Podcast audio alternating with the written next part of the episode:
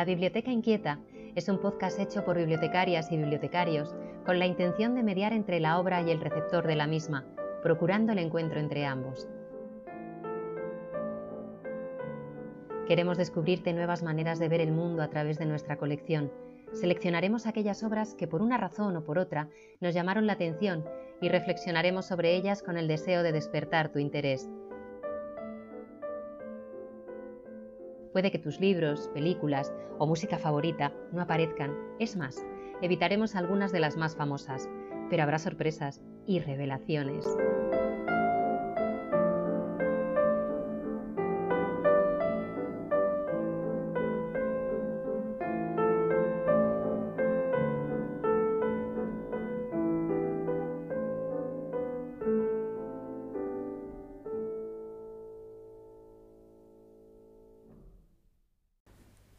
Buenas tardes o buenos días o, buenas noches cuando lo escuchéis este podcast de la Biblioteca Inquieta.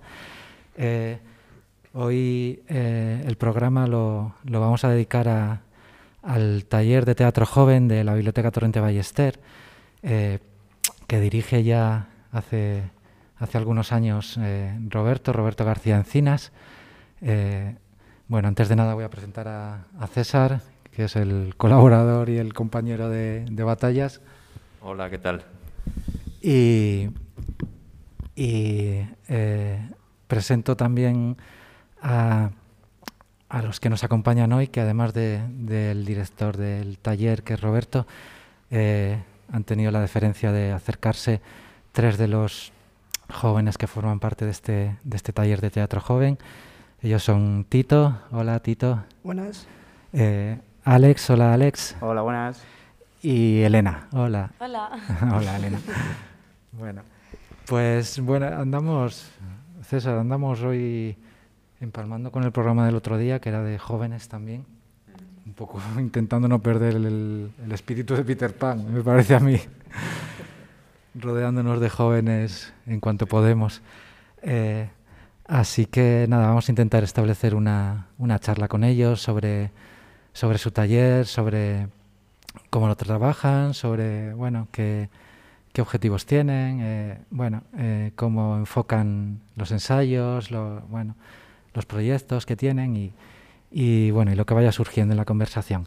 Así que creo que bueno lo primero para Roberto, un poco para ponernos en, en contexto, igual es eh, eso que nos digas bueno cómo, cómo surgió este este proyecto, tú que ya eres bueno no, sé si lo he dicho, eres, eres director, eres autor teatral, eres actor, lo has hecho todo en el... o lo haces todo en... Quedan, quedan cosas, por, siempre quedan cosas por hacer. Pero bueno, ¿cómo surgió este proyecto con la biblioteca, los orígenes y bueno, eh, y, el grupo de teatro joven que, tenemos aquí en La Torrente? Bueno, eh, el grupo Les Molières surgió hace siete años, llevamos ya siete años de andadura. Antes de, decir cómo surgió, creo que sería importante sentar unos precedentes. Y es que yo ya, eh, yo ya he trabajado con, jóvenes durante mucho tiempo, previamente, pues tanto en centros de secundaria. Y, hubo durante dos años, estuve en Peñaranda de Bracamonte, en la Fundación Germán Sánchez Ruiz Pérez, por medio de la Fundación, eh, llevando un grupo también joven que se llamaba eh, En la Punta de la Lengua en el que experimenté por primera vez eh, todo esto que tanto nos apasiona a Les Molières, que es la creación colectiva, trabajar desde inquietudes, temas que, queramos tratar. Esa fue mi primera, mi primera experiencia como tal, un montaje que se llama Perfiles, en el año 2011, que tengo un recuerdo maravilloso. Montaje que vino aquí a la biblioteca, por eso voy enlazando, y yo creo que... y se quedó mucho con el toque Marita Monedero. Eh, eh, cuando, cuando lo vio. Y no sé, como que le, gustó mucho y le gustó mucho cómo trabajaba con, con, los jóvenes. Entonces, un par de años después, creo, es cuando tanto Marita como Isabel Sánchez me, me propusieron llevar un grupo de teatro joven aquí, en la, en la Torrente Ballester.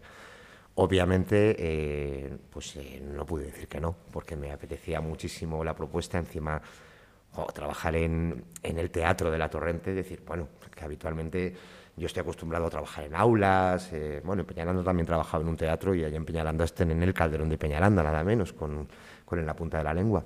Entonces, así surge, eh, surgió un poco eh, Les Molières. Eh, grupo de teatro que al principio surgió de una u otra forma, por decirlo, convencional, de una manera convencional. De hecho, los, eh, los dos primeros años, el primer año hicimos a, Lorca y el segundo hicimos a, Molière. Teníamos que hacer eh, honor a, nuestro nombre. Y no sé si me estoy enrollando mucho, porque igual me estoy adelantando, ¿vale? Pero quiero, quiero llegar al, trabajo de Les Molières, ¿no? A, lo, que hacemos, que creo que va a ser lo, más interesante un poquito de, esta charla, una de las partes más interesantes.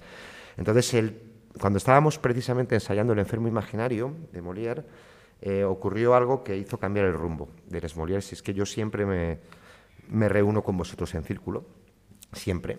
Eh, mm, bueno, pues para ver qué tal ha ido la semana, qué tal están, eh, para mí es muy importante, ellos no lo saben, pero bueno, ahora ya sí, y van a escuchar el podcast, pero yo lo que estoy haciendo es trabajo de documentación, o sea, yo, yo ya tengo una edad, pero me gusta escucharles, me gusta saber cuáles son sus inquietudes, hay días que hablamos de política, hay días que hablamos de, de los exámenes, o días en los que mi crash no me hace caso, da igual, lo importante es hablar y que yo escuche esas inquietudes, y en una de esas, eh, una chica llegó diciendo que su su profesor o profesora, no me acuerdo muy bien, eh, pues ella quería estudiar, no sé si medicina o algo así, y le había dicho que, con esas notas cómo iba a, acceder a eso, ¿no? Entonces venía la pobre chica desmotivadísima, entonces otra persona habló, pues a mí un profe me dijo, a mí un profe me dijo, a mí un profe me dijo, y de repente mm, una conversación se convirtió en vómito, y entonces yo de repente dije, chicos, ¿no os dais cuenta de que aquí tenemos un montaje? No, no se daban cuenta, pero yo sí. Luego se dieron cuenta cuando vieron el estreno, entonces estrenamos eh, Pues ya saldremos. Pues no valdremos. Pues no valdremos, perdón, es que luego hicimos Pues ya saldremos, gracias por la precisión. Es, es, que es mi ayudante de dirección y como veis es maravilloso y es perfecto y no puedo vivir sin él. Sí, sí, no puedo, es que claro, pues no saldremos, pues ya valdremos, pues es... Y entonces ahí surgió eh, la forma realmente de, trabajar de Les Molières, que es desde la creación colectiva, desde sus inquietudes, desde el diálogo, y bueno, ahora iremos hablando un poquito del proceso. Y siete años eh, llevamos ya, Les Molières, y la verdad que muy contento y espero que haya mm, otros siete o veintiuno o, los, o, los, que sean, ¿no? que Les Molières siga, siga con vida. Y yo tenía una pregunta para vosotros, los actores. Eh, y es, eh, bueno, hemos hablado del origen del, del, grupo como mm, en sí y cuáles serían vuestros orígenes en el mundo del teatro. ¿Qué, qué, qué motivación, qué os hizo acercaros al mundo de la actuación? A ver, yo empecé bastante, como, bastante pequeña, como con 10, 11 años, y realmente no empecé con teatro en sí, empecé con teatro musical, que es como más mi rama de actuación y tal. Y yo nunca me había planteado hacer teatro ni que me gustase ni nada hasta que empecé con otra academia de teatro musical. Y, la verdad que nunca me olvidaré de la sensación de la primera vez que me subí a un, a un escenario a actuar y con 11 años darme cuenta de que eso es lo que quería hacer toda mi vida. Fue una sensación que realmente nunca, nunca voy a olvidarlo porque es que es algo que te marca, la verdad. Yo pues bueno, partimos por la base de en el colegio las típicas funciones de Navidad que haces, que son bastante cutres por lo general, pues eso me iba, me iba llamando la atención, me iba, me iba gustando eso de interpretar personajes tal. Y entonces cuando llegué al instituto me enteré de que había grupo de teatro y dije, hostia, pues me voy a apuntar y desde entonces pues ya voy por mi décimo año haciendo teatro. Y espero que sean muchísimos más. Yo empecé en el colegio. en sexto de primaria se hizo una, una función de fin de curso para despedirnos y, y estas cosas. Y hicimos el Rey León y a mí me tocó de Simba. Poco... Eso no lo sabía yo. Eso creo que lo he contado y si no lo he pues contado. No me he pues enterado, te pega mucho. Y fue un poco. Fue un daño. Un daño o, sea, eh, o sea, yo entré siendo un daño colateral porque el que iba, el que iba a hacer de Simba no eh, se puso mal. Entonces dijeron, pues, pues tú, tú que eres bajito, ¿no? Y, nada, yo cuando ya me vi en el escenario, me vi bailando, me vi cantando, me vi, pues dije, esto es lo mío. Y, nada, y no sé si son 10, 11 años los que llevo también. Y, ya, pues, mi intención es seguir siempre. jo, qué guay. Eh, y, pero claro, está entre comillas, compañía o taller de teatro es un poco particular, porque, bueno, se supone que es mm, más o menos una, un abanico de edad, un perfil eh, en el que mm, tienes que dejar paso, supongo, a nuevos mm, jóvenes que se quieren incorporar. No sé en ese sentido cómo afecta a la hora de estructurar los ensayos o de pensar en un, en un posible proyecto, de, de poner ahí encima de las tablas este hecho de, que no es una compañía estable. Supongo que habrá habido cambios en, en, en los actores a lo largo de todos estos años. ¿Cómo, ¿Cómo, lo hacéis? Bueno, de hecho no hay nadie que haya estado el primer año. Habitualmente nosotros, eh, según la convocatoria oficial, eh, pueden entrar eh, chicas y chicos de 14 a, a 17 años. Lo que pasa es que cuando cumplen los 18 nos da mucha pena echarlos. Entonces, nosotros, uno de nuestros lemas es que el que es Molière es Molière para siempre. Y esto lo hemos dicho. Y de hecho aquí tenemos a Alex, que tiene 21 años, pero bueno, entró con sus 16, 17 años. Y sí, claro, claro que cambia. Lo que pasa que, bueno, eh, los, las nuevas personas que entran pues vienen con, con sus inquietudes. Y, bueno, al fin y al cabo, como los, los temas que, que planteamos en, en Les Molières son bastante, dentro del círculo de, ellos, son bastante universales, pues habitualmente no suele, no suele haber ni, ningún problema en ese sentido. De hecho, la, sangre fresca es, es, maravillosa. Y además que todos, todos vienen con sus, con, con sus propios talentos, que es lo, lo, bueno que tiene. A mí me gusta mucho potenciar los talentos de cada uno. De hecho, lo voy a de, antes, eh, cuando se han presentado Elena, Alex y, y, Tito, de decir que tienen un talentazo los tres. O sea, Elena es, la, es conocida como la que canta, eh, es una cantante maravillosa y pronto también cantante y actriz, que lo sé yo. Eh, Alex es, entre otras cosas, rapero, pero también es, eh, bueno, dramaturgo, muchísimas cosas. Y Tito es poeta. Tito tiene su propio libro editado que podéis encontrar en esta misma biblioteca, en la sección. o sea un soñador que, en paro. Un soñador en paro, de utópico.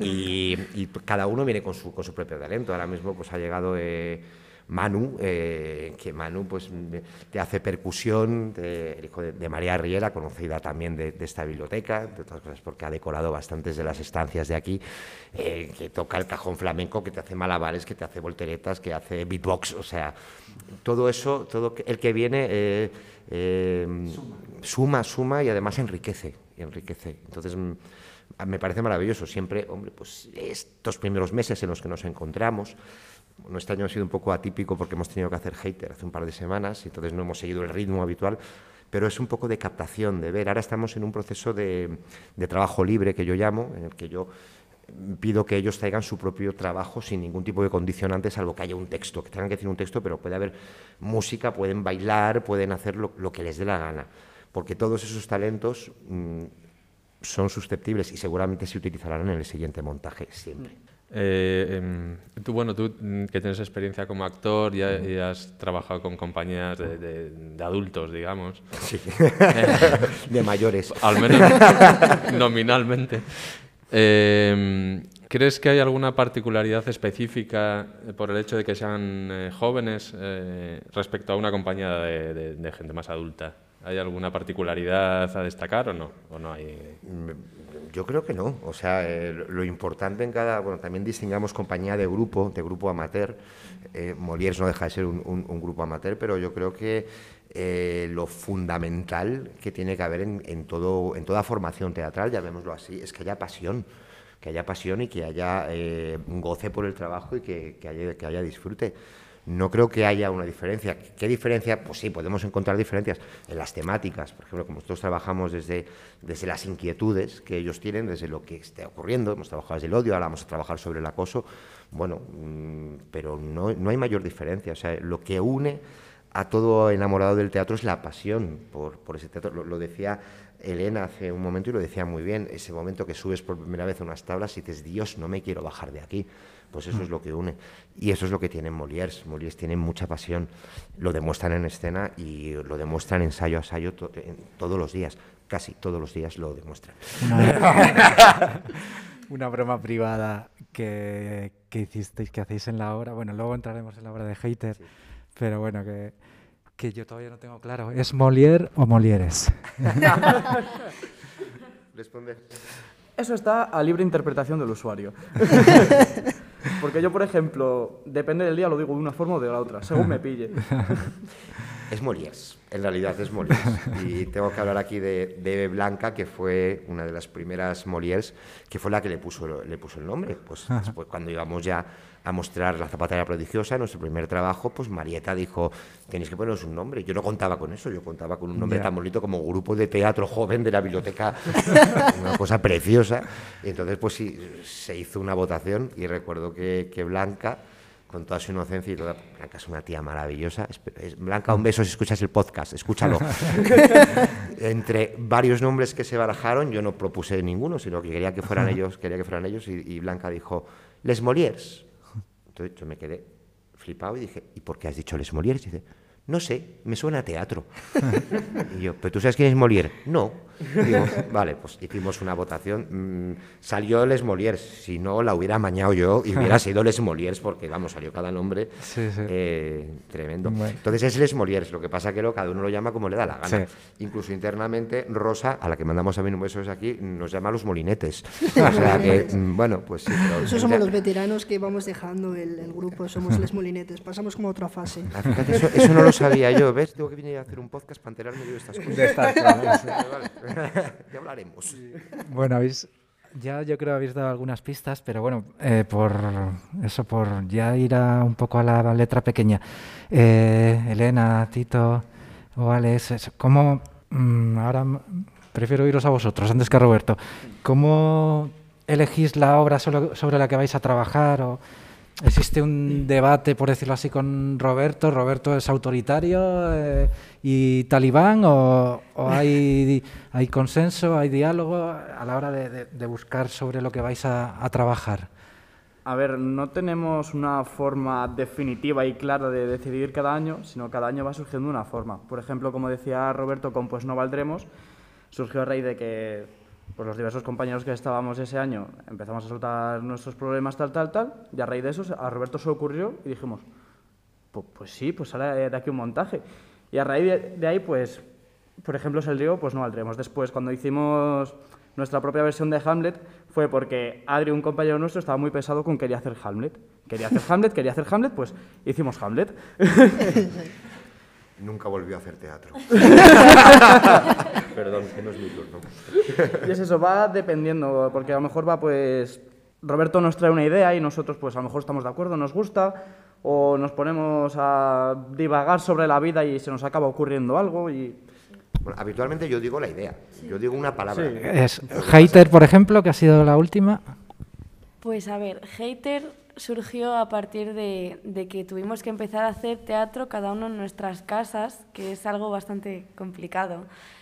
Y, y realmente nos dimos cuenta de cuánto, de cuánto odio estaba habiendo a cuenta de, bueno, de cosas que ya tienen muchos años, pero sobre todo de la pandemia, de cuánto racismo estaba habiendo, de, cuánto, de cuánta violencia. Y pusimos como todas estas ideas así en común, porque Roberto nos dijo que, que dijésemos un poco de lo que queríamos hablar específicamente sobre el odio, y, y de ahí salió Hater, básicamente. Claro, yo, por ejemplo, por aclarar y ahora batito, yo digo odio. Solo digo una palabra. Sí. Entonces, lo que quiero es que ellos la interpreten como les dé la gana. Esa es la idea. Pero habitualmente sí que yo doy la idea, pero luego son Sí. ellos los que van buscando, los que escriben, los que improvisan, los que traen, los que componen, los que tal, o sea, pero y a partir, pero únicamente porque son son temas que, por ejemplo, y perdón que estoy hablando mucho, que a mí también me inquietan. Yo eh, yo sufrí el odio en- durante la pandemia. Mucha gente lo sufrió en redes sociales. Tener, yo jamás había bloqueado a gente, nunca me habían bloqueado a mí. Entonces dije, odio, vamos a trabajar sobre, sobre el odio. Pero luego ya ellos son, ellos lo llevan por donde, por donde quieren, por lo que realmente quieren contar. Tito, te Sí, sí, toca. no, yo quiero añadir que surgió también un poco como eh, por esa necesidad de no dejar, pues ya saldremos. eh, no, o sea, había dicho demasiado poco, había dicho demasiado, pero no había dicho lo suficiente y creo que, que Hater justo es, es eso, es el, el ya terminar de contar toda la historia de, de cómo se ha desarrollado tanto odio durante la pandemia y, y ya estaba vigente y- y y ha sido un poco esa necesidad de, de decir, eh, que esto también está pasando y que el odio es- está a la orden del día y al final ha sido, ha sido eso. pues si queréis em- hablamos sobre la, sobre la obra, sobre Hater. Em, ¿Cuánto hay de vosotros en los personajes que representáis en la obra? Casi todo.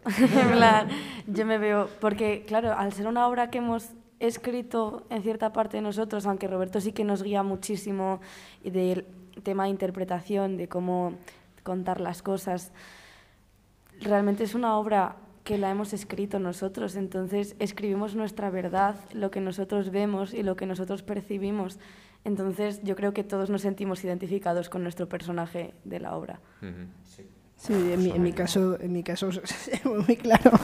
Está mi parte, está mi parte intensa, que la, la, la desarrollo. Instagram. mi, mi parte intensa que la desarrollo con Alex y luego está pues mi parte más satírica, más crítica, que es el monólogo que hago. Y o sea, quien me conoce y quien ve la obra, yo creo que ha visto claramente que soy yo al 100%. Claro, es igual que yo al principio, el rap que salgo haciendo es básicamente yo escribiendo, estando, con perdón, hasta los cojones de todo. y es básicamente yo contando cómo veo todo. Y luego, pues lo que me decía también Tito, la escena que tenemos los dos juntos, soy yo básicamente también en mi nivel de humor absurdo que a mí me gusta y cómo me gusta meterme con él. Tú En siendo, esta- tú siendo conmigo. o sea. básicamente, es una relación amor-odio que tenemos. O sea, que Fijaos no- que, perdón, que en Hater es el, en, en el, el- el texto de Les Molières en el que menos textos míos hay.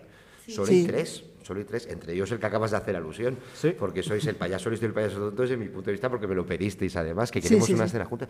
Pero es que yo podría haber es- escrito, si quisiera, eh, 10 escenas, pero es que había tanto, me traían tan- tan- tanto material, tanto material que digo, no, entonces me han facilitado mucho el trabajo, pero es que Hater es ellos, es ellos totalmente, porque, claro, si me traen cuatro textos solo, pues tendré que escribir yo el resto hasta llegar a un montaje de una hora, pero es que no ha habido necesidad. Y creo que ellos han sí. querido escribir, sí, dime. que también se ha visto cuando hemos salido a escena. Quiero decir, hater, o sea, se ha notado que es más, más, o sea, más personal, mucho más sentido, sobre todo cuando la segunda actuación el teatro se vino, o sea, fue, eso fue maravilloso, como la recepción, eh, incluso eh, franjas de edad que nosotros no pensábamos que íbamos a llegar a sorprender, fue la, la verdad bastante...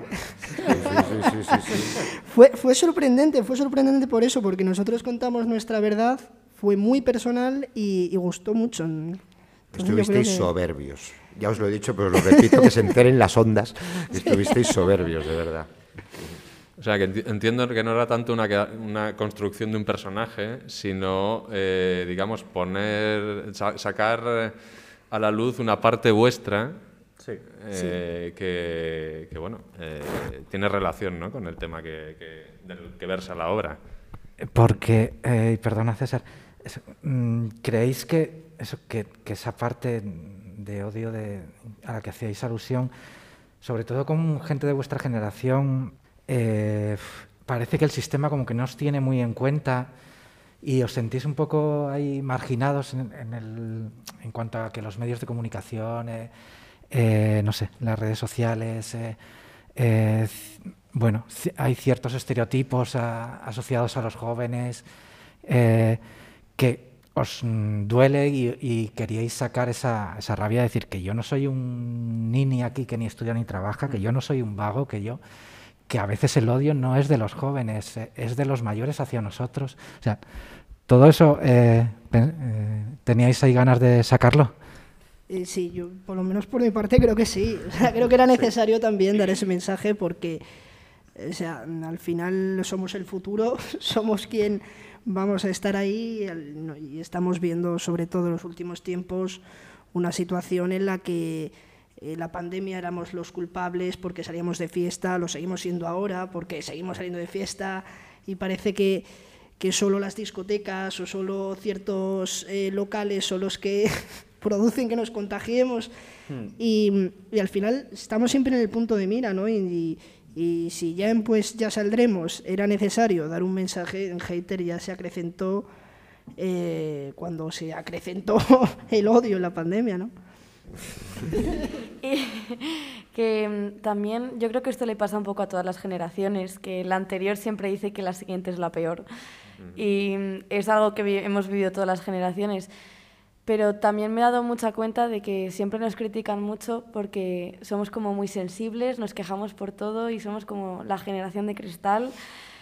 Pero realmente yo creo que deberían de escucharnos bastante más. Porque sobre todo cuando intentas discutir con un adulto, ya sea tu padre, tu profesor, etcétera, como que no te tienen en cuenta porque como eres más pequeño, se piensan que van a saber más que tú y no tiene por qué ser así en todos los casos. Sí, además siempre escuchamos, yo creo que todos hemos escuchado eso siempre de, es que eres muy joven, ya, ya aprenderás. O qué vas a saber tú que eres joven, ¿no? Y al final, en muchos casos, no es que no, no sabemos más, porque al final, ¿qui- ¿quién sabe más? Quiero decir, pero, pero sentimos, o sea, y en muchos casos, en muchos casos es ne- necesario sacar, sacar eso.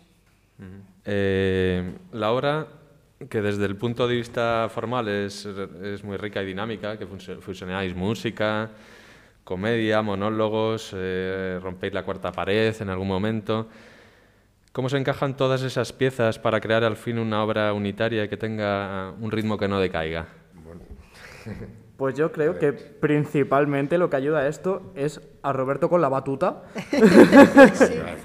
Es Roberto con la batuta dirigiendo todo ese conglomerado Sí, para sí. que al fin y al cabo tenga un ritmo y un sentido coherente en el que todo pueda quedar comuni- conectado de forma coherente. Que haya un ritmo, que haya un, Claro. un increscendo, que haya un momento de pausa, o que haya... Por eso es importante, aunque a veces no, no se nos valora porque no se nos ve, pero los directores de escena Eso pues es, estamos un poco también para, para eso, para unir, para tal, para quitar incluso, que a veces es doloroso quitar, cortar escenas, meter tijera que a mí me, me fastidiaba mucho cuando otros directores me lo han hecho a mí. Digo, me ha metido tijera aquí, pero a veces es necesario para que no... Bueno, pues es un poquito, es, un, es una labor de, de artesanía en la que, bueno, teniendo a, uno, a unas chicas y unos chicos tan dispuestos como ellos, pues es fantástico porque pues, todo va siempre como la seda. Yo, jo, la verdad que disfruté mucho con la obra, sí, tengo que decir. Bueno, la verdad que sí que la gente en cada, en cada pieza aplaudía. Sí. Eh, sí, sí, Sí, sí, fue- eso, eso no es normal, ¿eh? Lo que Sí, ocurrió sí, no, es, sí. no es normal, no. y- Eso, de hecho, sí, de hecho he de confesar que hubo un momento con, con Alex de, en cada escena, sí. de bastidores que yo le decía, Alex, pero esto, o sea, ¿se creen que ha acabado? ¿O qué está pasando aquí? Porque era escena tras escena, Escena, sí. aplaudir. Y es que yo nos, nos mirábamos Alex y yo dentro como diciendo, pero esto, esto no lo Y hemos vivido nunca. Desde el- la grada te puedo decir lo que hablabas antes de las edades, que porque el- además me gustó mucho que el, el vocabulario eh, es el que se utiliza a diario en la calle, el que utilizamos, no es un vocabulario especialmente eh, buscado, mm, lírico, poético, metafórico, sino hay muchos tacos, hay muchos insultos, hay- eh, que creo que la obra lo requiere, pero la gente mayor de ya de 60, 70 para arriba aplaudían igualmente, ¿eh? o sea que en ese sentido, y eso es mérito vuestro. Eh, y Elena, tú antes hacías referencias a, a- a la sensación que tuviste con 11 años cuando te subiste a las tablas y por primera vez y tal. Jo, eh, ¿Cómo definiríais vosotros tres o, eh, esa sensación después de, de- de algo tan bonito como, como lo que sucedió hace un par de semanas, de, de cuando acaba la obra, esa, ¿qué sensación tienes? Eso, ¿Es excitación, es nervios, es euforia? Es, ¿Cómo definiríais ese momento que creo que, que solo el que lo ha vivido lo, lo- lo puede, lo puede contar? Para mí personalmente, una de las sensaciones más similares que podría poner de ejemplo sería casi como un orgasmo. O sea, se disfruta a tal nivel y llegas a tal nivel de satisfacción que después terminas agotado pero contento y disfrutando un montón. Sí, sí, yo, bueno, yo más que orgasmo lo voy a definir un poco más fino. Borrache- borrachera poética. bueno, creo que se entiende, ¿no? Pero es un poco lo que, lo que, dice, lo que dice Alex. O sea, es un conglomerado de sentimientos que hasta que no terminas no, no entiendes, pero te sientes bien. Y al final eso es lo importante, haber disfrutado y, y después decir, joder, o sea, lo que he vivido eh, me ha enriquecido y me ha hecho Y ahí tomas conciencia, o cualquiera de vosotros tres, de decir, joder, tantos meses, seis, ocho, diez meses de trabajo, veo por qué.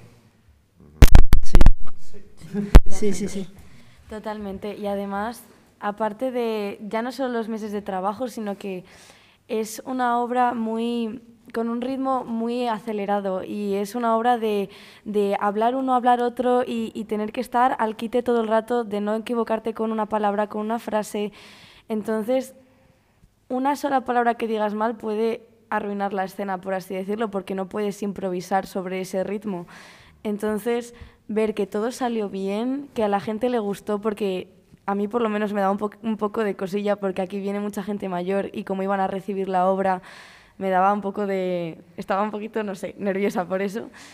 Y, y sobre todo ver que la gente lo disfrutó, que había gente de todas las edades que, que sintieron lo mismo que nosotros, que, no sé, me pareció muy, muy bonito y te sientes muy satisfecho. Y de hecho es una de las sensaciones por las cuales yo me quiero dedicar a esto.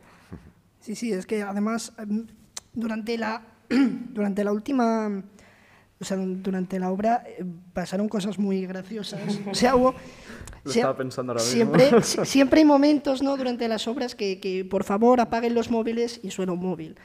¿No? Y, la, primera, la primera vez sonó un móvil y, y hubo ahí un, un momento no. bastante incómodo. Y en esta segunda estábamos esperando a ver qué móvil sonaba. No sonó ninguno.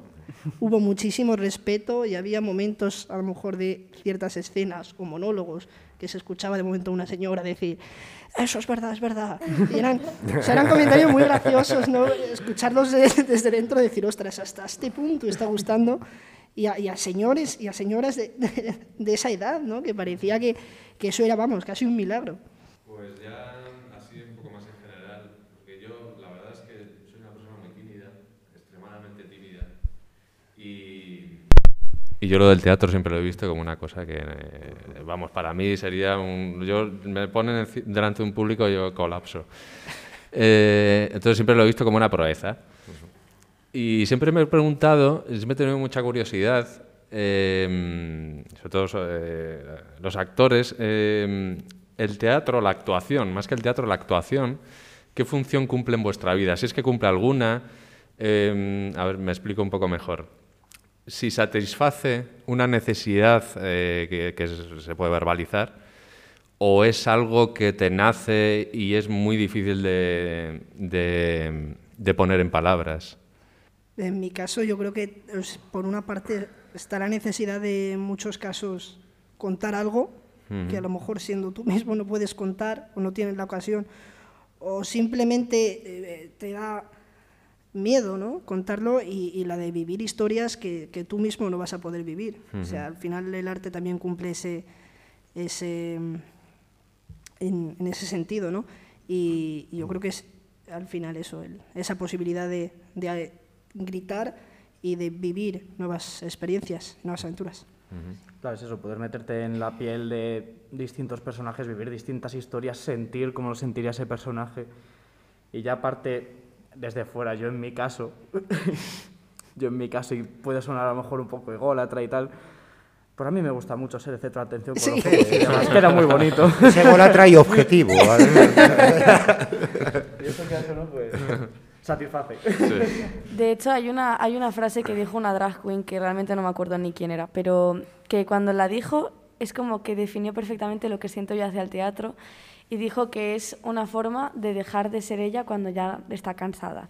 Entonces, me parece, es que es muy real, porque hay veces que estás harto de, de tu vida, de tus problemas o, o que simplemente quieres desconectar y te subes al escenario y puedes ser quien tú quieras ser. Mm, un poco sí. harto de ser tú mismo, ¿no? Sí, es, un, es algo muy terapéutico para mí el teatro. Sí, creo que era Fernando Fernán Gómez, que también era otro tímido descomunal, y le preguntaban cómo siendo tímido podía ser un grandísimo actor, y decía que precisamente por eso. Por Los grandes actores sí. son grandes tímidos, sí, sí, sí pero históricamente sí, sí, Es una forma, eh, el teatro es una forma que tenemos para expresarnos también, porque somos tan tímidos en, en la vida, a mí me lo dice mucha gente, ¿tú qué vas a ser tímido? Yo soy un tío súper tímido, pero yo en la vida vamos, yo para, mmm, para ligar y para un montón de cosas, fatal, pero, pero en un escenario de una otra forma me, me, no sé, me desenvuelvo de tal forma, o sea, me, me expreso. Entonces, sí, los, los, grandes actores habitualmente suelen ser tímidos. Bueno, Alex no es muy tímido, pero es una forma de expresarnos, es una forma de, de poder expresarnos. Sí. Y entonces esa frase, esa pregunta que a ti te habrán hecho muchas veces, Roberto, en, en cualquier profesión casi, de, uh -huh. Sobre todo artística, es decir, ¿el actor de teatro nace o se hace? Sabía que iba a ser por ahí. Al final... Yo creo que el actor nace, pero necesita hacerse también, necesita, necesita formarse. Yo creo que es un poquito un 50-50 de las cosas. Y ya eso, hablando un poco sobre el teatro en general, pues eso, no sé, eh, ¿alguna, ¿alguna referencia así que, que os inspire, que alguna, algún eh, actor, director, obra, eh, eh, dramaturgo que, que, os haya marcado especialmente en, en, este mundillo del teatro? Yo como dramaturgo sí podría mencionar, bueno, evidentemente a Lorca, a Miguel Miura, a los clásicos, o sea, sobre todo en mi caso en el terreno poético y en el terreno más humorístico, eh, Lorca y Miura yo creo que, que sí, luego bueno, los grandes, Shakespeare, Molière, en fin, al final también mamamos de, de esto, ¿no? Yo, por ejemplo, hay una, hay una figura que ya no es tanto su carrera, sino su historia la que me inspira, que es Miguel Hernández, porque realmente es una, era una persona que, que vino de, de, lo más bajo, que era pastor y que realmente dejó los estudios muy pronto. Entonces, ¿cómo consiguió ser uno de los escritores más importantes de España? Entonces, como que su historia de trabajo y de su esfuerzo y de que él quería aprender, eso me inspira mucho a mí, la verdad. Alex.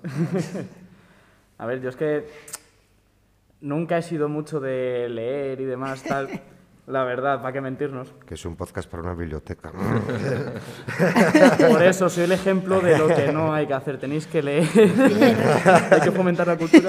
Por lo que sí, referente yo como dra dramaturgo, y en mi forma de escribir se puede notar, pues tengo por ejemplo a Roberto. Tengo una forma de escribir muy similar a la suya porque he mamado de él directamente. Y es bueno, alumno mío también de dramaturgia aparte. También, también hay sí. que decir que yo, yo, creo que Roberto en ese sentido nos, o sea, nos ha dado mucho y, y, y eso también es, hay, hay, que agradecértelo, que eh, o sea, Les Molières somos Les Molières ahora por la posibilidad que hemos tenido de crecer con él sí. y, y, gracias a él. Y creo que es a Alex y a mí se nos nota mucho a la hora también de haber empezado ahora a escribir obrillas de teatro, escenas, y empezar con la dramaturgia. ¿Cuáles son tus referentes, Roberto? ¿Cuáles son mis referentes? Eh, uf, qué complicado. es que son muchos, son muchos. Eh, eh, si tengo que quedarme con uno, que yo digo mi, que es mi crush, es, es Federico García Lorca, sin lugar a dudas. Yo, de hecho, escribí un montaje que se estrenó en el liceo en el año 2008, creo que fue, que era Federico me identifico mucho en, en muchos aspectos con, con, Federico García Lorca, pero hay otros grandes au, autores que me, que me apasionan y de los que ahora mismo estoy en una época muy Samuel Beckett, por ejemplo, lo que estoy escribiendo que voy a estrenar el año que viene eh, tiene unas influencias beckettianas eh, tremendas. Hay un autor, un dramaturgo muy poco conocido en España, eh, ya fallecido, francés, eh, Coltés, Bernal Marie Coltés, que tiene unas piezas, bueno, aquí creo que tenéis, no sé si Roberto Suco está, pero Combate de Negro y Perros, es un autor que a mí me apasionó y que yo monté, pues fíjate, con la edad que tiene ahora mismo Alex, yo que atrevida es la ignorancia, yo estrené en Juan de la Encina con un grupo aficionado que tenía como director el Roberto Suco de, de Coltés. O sea, hay un montón de, de, referencias que tengo. Beltor Brecht me apasiona. Ahora en, en, mi propia escuela, tengo una escuela y en la que está también Alex, eh, vamos a montar a Brecht este, este año. O sea, es que podría hablar de autores y no, no parar. Tendremos que hacer otro podcast aparte. Esas son mis, mis referencias y, y, mi inspiración eh, ahora mismo, sin lugar a, a, dudas, son Les Molières, son todos y cada uno de ellos, a los cuales mm, va mucho más allá que una relación profesional, por decirlo de alguna forma, o de alumno-profe en la que nos vemos todos los, los martes de cinco y media a siete y media, sino que hay unos vínculos muy, muy especiales. No me importa decirlo, eh, me acuerdo el último, cuando el día de The Hater, me estaba acordando de cosas que pasaron ese día y pasaron incluso durante todo el día. Claro, nosotros cuando tenemos un montaje no solo es la función a las 8 de la tarde, sino que estuvimos aquí desde las 11 de la mañana montando luces, ellos ensayando en el patio como podían y tal, y, hubo un momento que yo no iba a poder acompañarles por la, por la tarde, porque yo tenía trabajo, tenía que, actuar, y de hecho llegué de milagro a, la función, pero, pero llegué, bueno, tenía el, taxi preparado a la puerta, bueno, eh, y, me acuerdo que a las, a las 2 de la tarde o dos y media yo me tenía ya que ir, para que yo tenía una función a las 6 y de repente me subí, me subí al escenario y, me, sentí completamente miserable, me sentí como la, gallina que abandona sus pollitos, me, entró una llorera, también tenía mucha tensión esa semana, me entró una llorera de decir, no puedo estar con vosotros de verdad, o sea, para que veáis el, el, y ahí llegó el abrazo colectivo, uno de los tantos abrazos colectivos que nos damos, que somos muy de abrazos colectivos, aunque deberíamos de mantener las distancias de seguridad, pero, somos muy de abrazos y yo creo que, que, que esa que yo he creado un vínculo muy especial con, con, ellos y les quiero a todos y cada uno de ellos mucho y creo que es recíproco. Un día me acuerdo que Tito me dijo, estaba yo con Tito ya les tomando algo, nos vamos de cañas también, y me dijo, jo, hemos, el otro día estábamos hablando, Robert, y dijimos, jo, el día que tú te mueras, morirán les Molières. Y yo me quedé así y dije, gracias, supongo. Así que bueno, pues tenemos una relación muy bonita, la verdad. Forman parte de mi vida y creo que yo formo parte de, de, He de decir a eso que mi intención era, mi intención era decir, bueno, no, tú lo sabes, que nació contigo y, y, morirá, con y morirá contigo, o sea. Pues que dure muchos años les morías. sí, hombre, evidentemente, evidentemente, evidentemente, pero sí, sí, sí, es un poco conectando con lo que decía antes, que él nos ha dado nos ha dado mucho y, y, al, final, al final es eso. O sea, Les Molières no, no se entiende sin Roberto y, y, nosotros, nosotros dejaremos el legado, pero Les Molières va a ser Les Molières gracias a Roberto. Y mm, bueno, ya para ir terminando, eh, habréis haber, hablado del vínculo entre vosotros y a mí me gustaría preguntaros por el vínculo que tenéis con la biblioteca, que no deja de ser el espacio que os acoge para los ensayos y, los estrenos que hacéis aquí también en la biblioteca. Eh, Sabéis que hay bibliotecarios que tienen un grupo de teatro, eh, compañeros nuestros, Tejuelo, Teatro, no sé si yo imagino que les conozcáis y... Y bueno, hemos, hablado, los, hermanos mayores los llamamos algo así. que es un es una bueno no solo esta biblioteca sino todas en general están muy vinculadas al teatro no solo a, a, las labores típicas de una biblioteca sino que hay una vinculación muy fuerte con el mundo del teatro. Eh, y ¿qué, qué significa para vosotros la biblioteca qué, qué, qué, se os ocurre decir ¿no? Eh, cuando se hablan de la biblioteca pues la verdad que a mí me parece muy gracioso porque yo venía muchísimo aquí de pequeña a ver funciones de magia y venía todos los fines de semana cuando yo era más pequeña y, y, yo lo veía como un sitio tan grande, el escenario, y lo veía como que era gigantesco. Y luego empecé aquí y dije, no es tan grande, pero, pero el espacio es como que perdió en tamaño, pero luego ganó en sentimentalidad. Mm. Por, en plan, como que se convirtió en otro significado completamente diferente para mí. Y, literalmente yo creo que una forma de describir el, el escenario es nuestra casa. o sea, nos sentimos igual de a gusto en, en, el escenario de la torrente como en nuestra habitación, la verdad. Sí, sí bueno, o sea, al final... Sí, yo, yo he venido alguna vez ¿no? a la biblioteca como tal, pues a estudiar estas cosillas que hacemos los estudiantes. Y, pero, pero el teatro, yo cuando entré por primera vez, que ya, o sea, ha sido ya cuando ya entré en Les Molières, porque yo, bueno, vivo lejos y no he tenido la ocasión de venir antes a ver alguna obra, y, era eso, te encuentras esa sensación de decir, ostras, ¿no? Y ya cuando empiezas y, conoces a un grupo como Les Molières, pues al final se convierte en tu casa. O sea, es muy cómodo, muy cómodo. Sí, al fin de cuentas, para nosotros no deja de ser como un espacio en el que nos sentimos seguros a gusto, desconectamos del mundo de fuera. Y es básicamente eso, por repetirme más aún, es nuestra casa. Como bien han dicho aquí Tito y Elena, es, no, deja de ser nuestra casa. Y añado como anécdota que tenemos a nuestro propio fantasma. Que lo, Ah, sí, se llama José Luis. Se llama José Luis. Un, un día les conté la, la- la leyenda de la monja del liceo y, y de repente teníamos, tenían que tener. Y ahora ya hay fantasma gracias al Smoliers. Se llama José Luis y vive debajo de las gradas. Ahí lo dejo, lo acabamos de hacer público. No, no lo, no lo hemos visto nunca, pero No era el momento, se escucha, pero oye, se oye. Estaremos atentos. Yo me quedo con ganas de a ti escucharte, a ti también un rap. A ver si os atrevéis, ¿eh? si no, si no os apetece nada. Yo me quedo que nos cantes algo, un, un trocillo, tú un trocito de rap y tú un poema. eh, Vale. ¿Te atreves? Sí, vale. Si pueden empezar mis compañeros.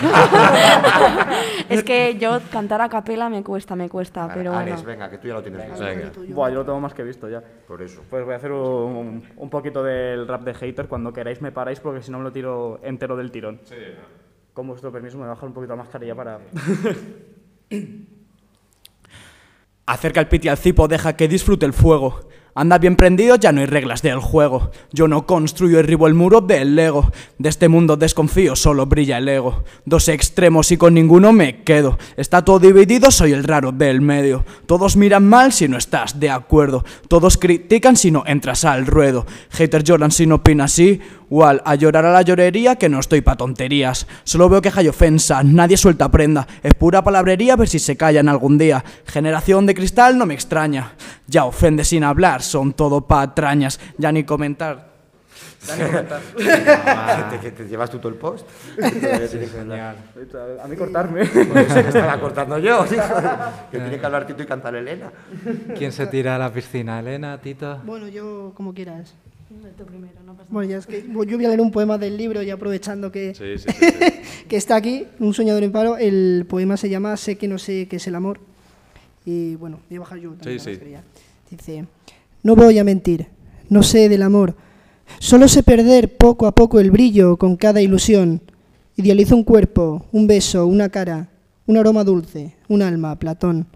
Soy un náufrago loco, perdido en el mar, en el bar, en el tiempo, en el jodido sustento de la rutina que con su lira toca una y otra vez la misma melodía. Solo sé querer, solo sé que quiero, que quiero querer amor verdadero, si existe en tal caso ese amor en verso. Solo quiero, musa, que entiendas mi locura, que compartas conmigo la tuya, que viajemos a Narnia desnudos, que me alumbres con tu luz en cada penumbra. Solo sé querer, solo sé que quiero, que quiero querer amor verdadero, si existe en tal caso ese amor sincero. Alúmbrame, ninfa, faraón egipcia, alúmbrame a besos, te prometo versos, solo tengo eso. Muy bien. Madre mía. Eh, pues bueno, voy a cantar una canción muy bonita que se, se llama Stand Up, en plan levántate y va sobre la esclavitud en América. Es muy dura, pero bueno. Sí, literalmente. And I don't mind if I lose any blood on the way to salvation. And I'll fight with the strength that I got until I die.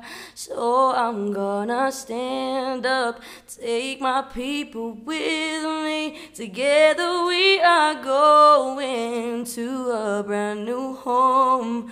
Far across the river, can you hear freedom calling, calling me to answer? Gonna keep on keeping on. I can feel it in my bones. Bueno, a- alu- alucinante. Menos mal que has Alucinante. acabado tú, porque Sí, si no, a sí. ver cómo van estos luego. Vaya, además de verdad. Bueno, yo creo que el futuro artístico de este país está garantizado por unos años. ¿eh? Enhorabuena porque tenéis mucho talento. Muchas gracias.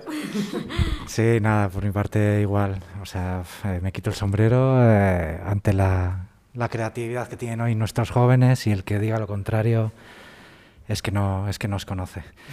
Y nada, pues eh, creo que hasta aquí, Roberto, no sé si quieres añadir algo más. Despedimos, para mí es un final por todo lo alto. Yo quiero dar, que me gustaría agradecer a, todo, a todos vosotros, a todos los que trabajáis en, en la biblioteca por todas las facilidades que siempre nos habéis dado. He mencionado antes a, a Marieta Monedero y Isabel Sánchez, pero por supuesto ahora a María Ángeles, que tiene, que la verdad que se ha convertido de repente en la, en la mamá ahora, ¿no? Porque teníamos ahí a, a, Marieta y de repente, pues no, Marieta ha sabido muy bien no dejarnos huérfanos y nos ha puesto una super mamá, que es María Ángeles, y que, bueno, pues ya está implicadísima. O sea, el otro día me decía, y podríamos participar en ese programa y en el otro, porque es súper fan de Les Molières, ella, y, gracias a María Ángeles por, por, por, todo lo que conlleva y porque, y porque las semanas de función, pues ya se tiene que ir acostumbrándome a mí, que estoy mareándola todo el día, llamándola todo el día, y, oye, y esto y lo otro, y cuando viene el técnico, y necesitaría, ella encantada, y estresada también, pero bueno,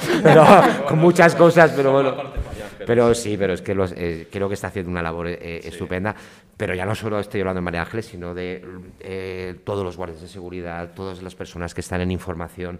O sea, siempre, siempre nos habéis facilitado la vida. Y siempre que hemos necesitado o cualquier referencia de alguna música, pues vete a Fonoteca, que me ha pasado, ir a Fonoteca, es que necesitaría esto para tal, y de repente tener 20 CDs que, habéis estado seleccionando igual, pues, pues no sé, tú, Carlos, o Teresa, mogollón de, de cuánta información, o sea, Cualquier, cualquier trabajador de la, de la biblioteca siempre nos ha puesto facilidades a Les Molières. Entonces, yo quería, por lo menos mi última intervención, que sea un agradecimiento a todos y cada uno de, vosotros, de verdad, y vosotras. Muchas gracias.